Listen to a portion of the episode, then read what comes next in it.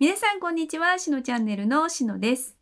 今日のテーマは、死ぬ前にやっておきたい死んだ後のことをテーマにお届けしていきたいと思います。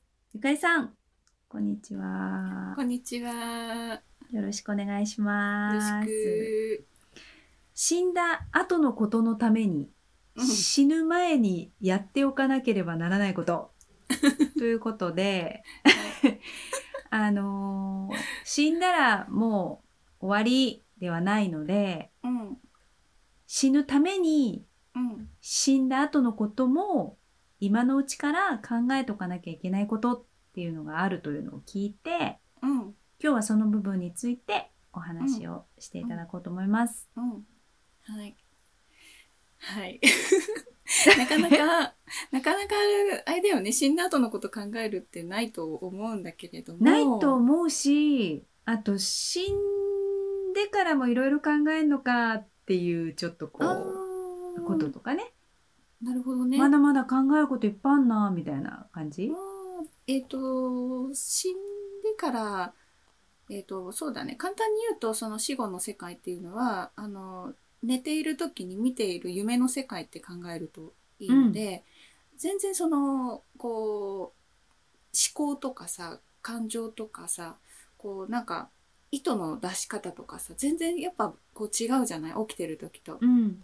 夢の世界ってなんかよくわからないって感じたりすると思うし、なんかそれぐらい結構あの違いがあるのでこんなにそのいろいろ考えなきゃ考えなきゃっていうようなものがそのまま続いていくっていうことでは全然ないのね。でそれだけその本当何回も言ってあれなんだけれど肉体があることの閉塞感とかそのなんかこう思考がねずっとこう頭がずっとこう回転し続ける辛さとかっていうのはあのそういうのはもうないうんないわけ、ちょっと想像しにくいかもしれないけど本当になくって、うん。あの幸幸せというか穏やかですよね、あのうん肉体がない世界っていうのは。うん。っていう感じになっていて、うんと、で、まあ、その四十九日終わってっていう話を前回したけれど、で、そこで、じゃあ次どこへ行きますかっていう風になった時に、あの、もう人生やり残しありませんっていう人は、その先に行きます。だけど、何かやり残しがありますよって言った時にまた輪廻に戻る。で人生をまたこの肉体に入って人生が始まりますよっていうことをお話ししたんだけれどその戻る場合にしてもあの2つパターンがあってうん。で1つはそのどうしても私これがやりたかったこの体験がしたかったんだっていうものをその意図として持っている。で、うん。それで自分の意図を持って生まれ変わるっていうパターンと、あともう一つは本当に何も考えてなくってだけれどもうやり残してることがあってものすごくこだわっていてでもそれが何なのかよくわからないんだけれどもあの自動的に生まれ変わることになりましたっていう場合とっていうのがあるのね。うん。2つパターンがあるのででなのでその私がそのリーディングの時とか講座の時とかによく言うのがそのやり残しをなくすで人生味わい尽くすやりきるっていうのはあの必ずやろうねっていうお話をするのは、うん。そこがあるんだよね。うん。うんで、まあ、そのあのいいのよその人生人間大好きだし肉体にも思って生きたいんですっていう方もいるのであればそれであの構わないしねうん。次の人生はこれをやるんだとかね、うん。でももうそうだとするならば次これをやるんだっていうことをあの意図をその持ち続けるっていうあの練習をしておいた方がいいっていうことなのね。そうじゃないと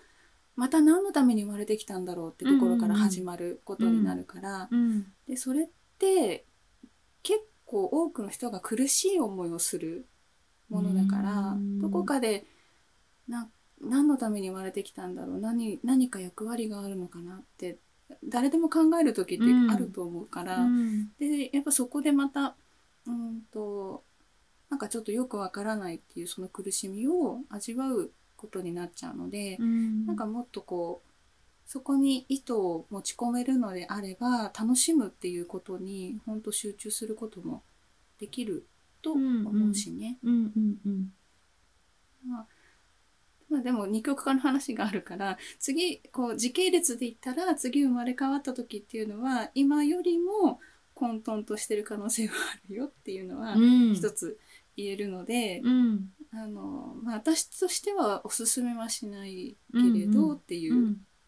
のが、じゃあその輪廻を終わらせるっていうのはどうしたらいいとかっていうのはもう輪廻を終わらせるのは本当簡単で、うん。全て体験するっていううんうんうんことうんうん。うんで一番簡単なあの説明としてその4元素の話をよくしてるんだけれど、うん。あのこの世界っていうのがその分割してる世界一つだったものが二極化してる光と影が生まれてる世界っていう説明をすることが多いんだけれど、うん。でそこの中にはその、えー、と4つの元素があってあの、うん。土と水と風と火っていう。でこの4つの元素を全部こうその人なりにやりきるっていうのがあって完成するとこうパズルが全部4つ揃いますみたいなイメージで考えるといいんだけどそうするともう終わりなのね。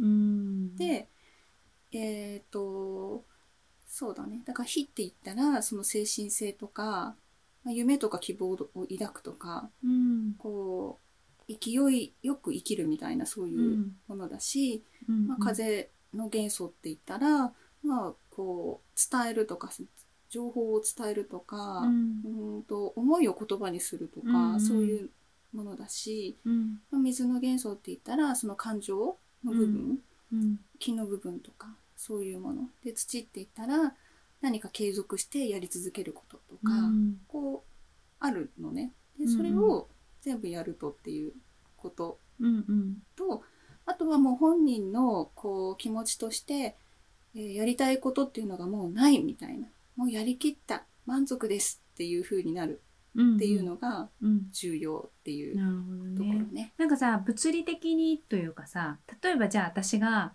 いや本当は今は無理かもしれないけどプロ野球選手になりたかったみたいなのを思ってた時にうん。結局今からじゃあすっごい頑張ったとしてできるかっていうと時間が足りないとかそもそもそのプロ野球というもののその男性社会の中に女性が入れるのかとかいろいろな問題があるじゃない、それでも私はプロ野球選手になりたかったっていう思いがあった時うん。に、でもそうなっちゃうと輪廻としてじゃあ戻っちゃうよね。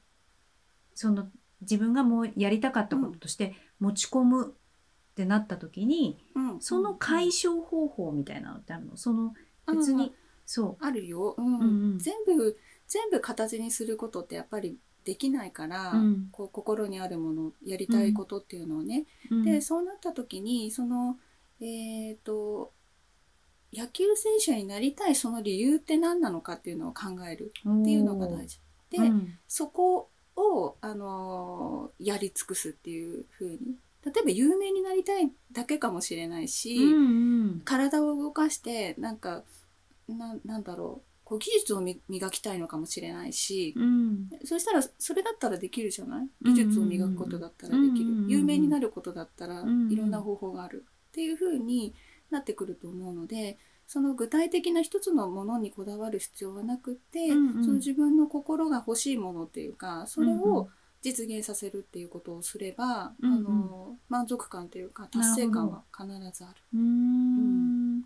だ別にそこに、えっと、その今の自分はプロ野球選手みたいなことでこだわりを持ってたけどそういうところの奥にある本そのなんていうの本質的なところというか、うん。うん何をしたいのかっていうところをうん。見つけてそこを全うしていくとクリアできるっていうことなんだ。うん。できるねそうで具体的なところってその輪廻あの生まれ変わる時も持ち込めないことの方が多いので、うんそうするとそのエッセンスの部分だけしか持ち込めないのね。ほどね。そうすると有名になりたいと思いを持った持って生まれ変わるかもしれないし、いプロ野球選手になりたかったんですっていう意図を例えば打ち込んだとしても生まれ変わってくる時は有名になりたいっていうので思いで生まれ本当の部分っていうか、うーん。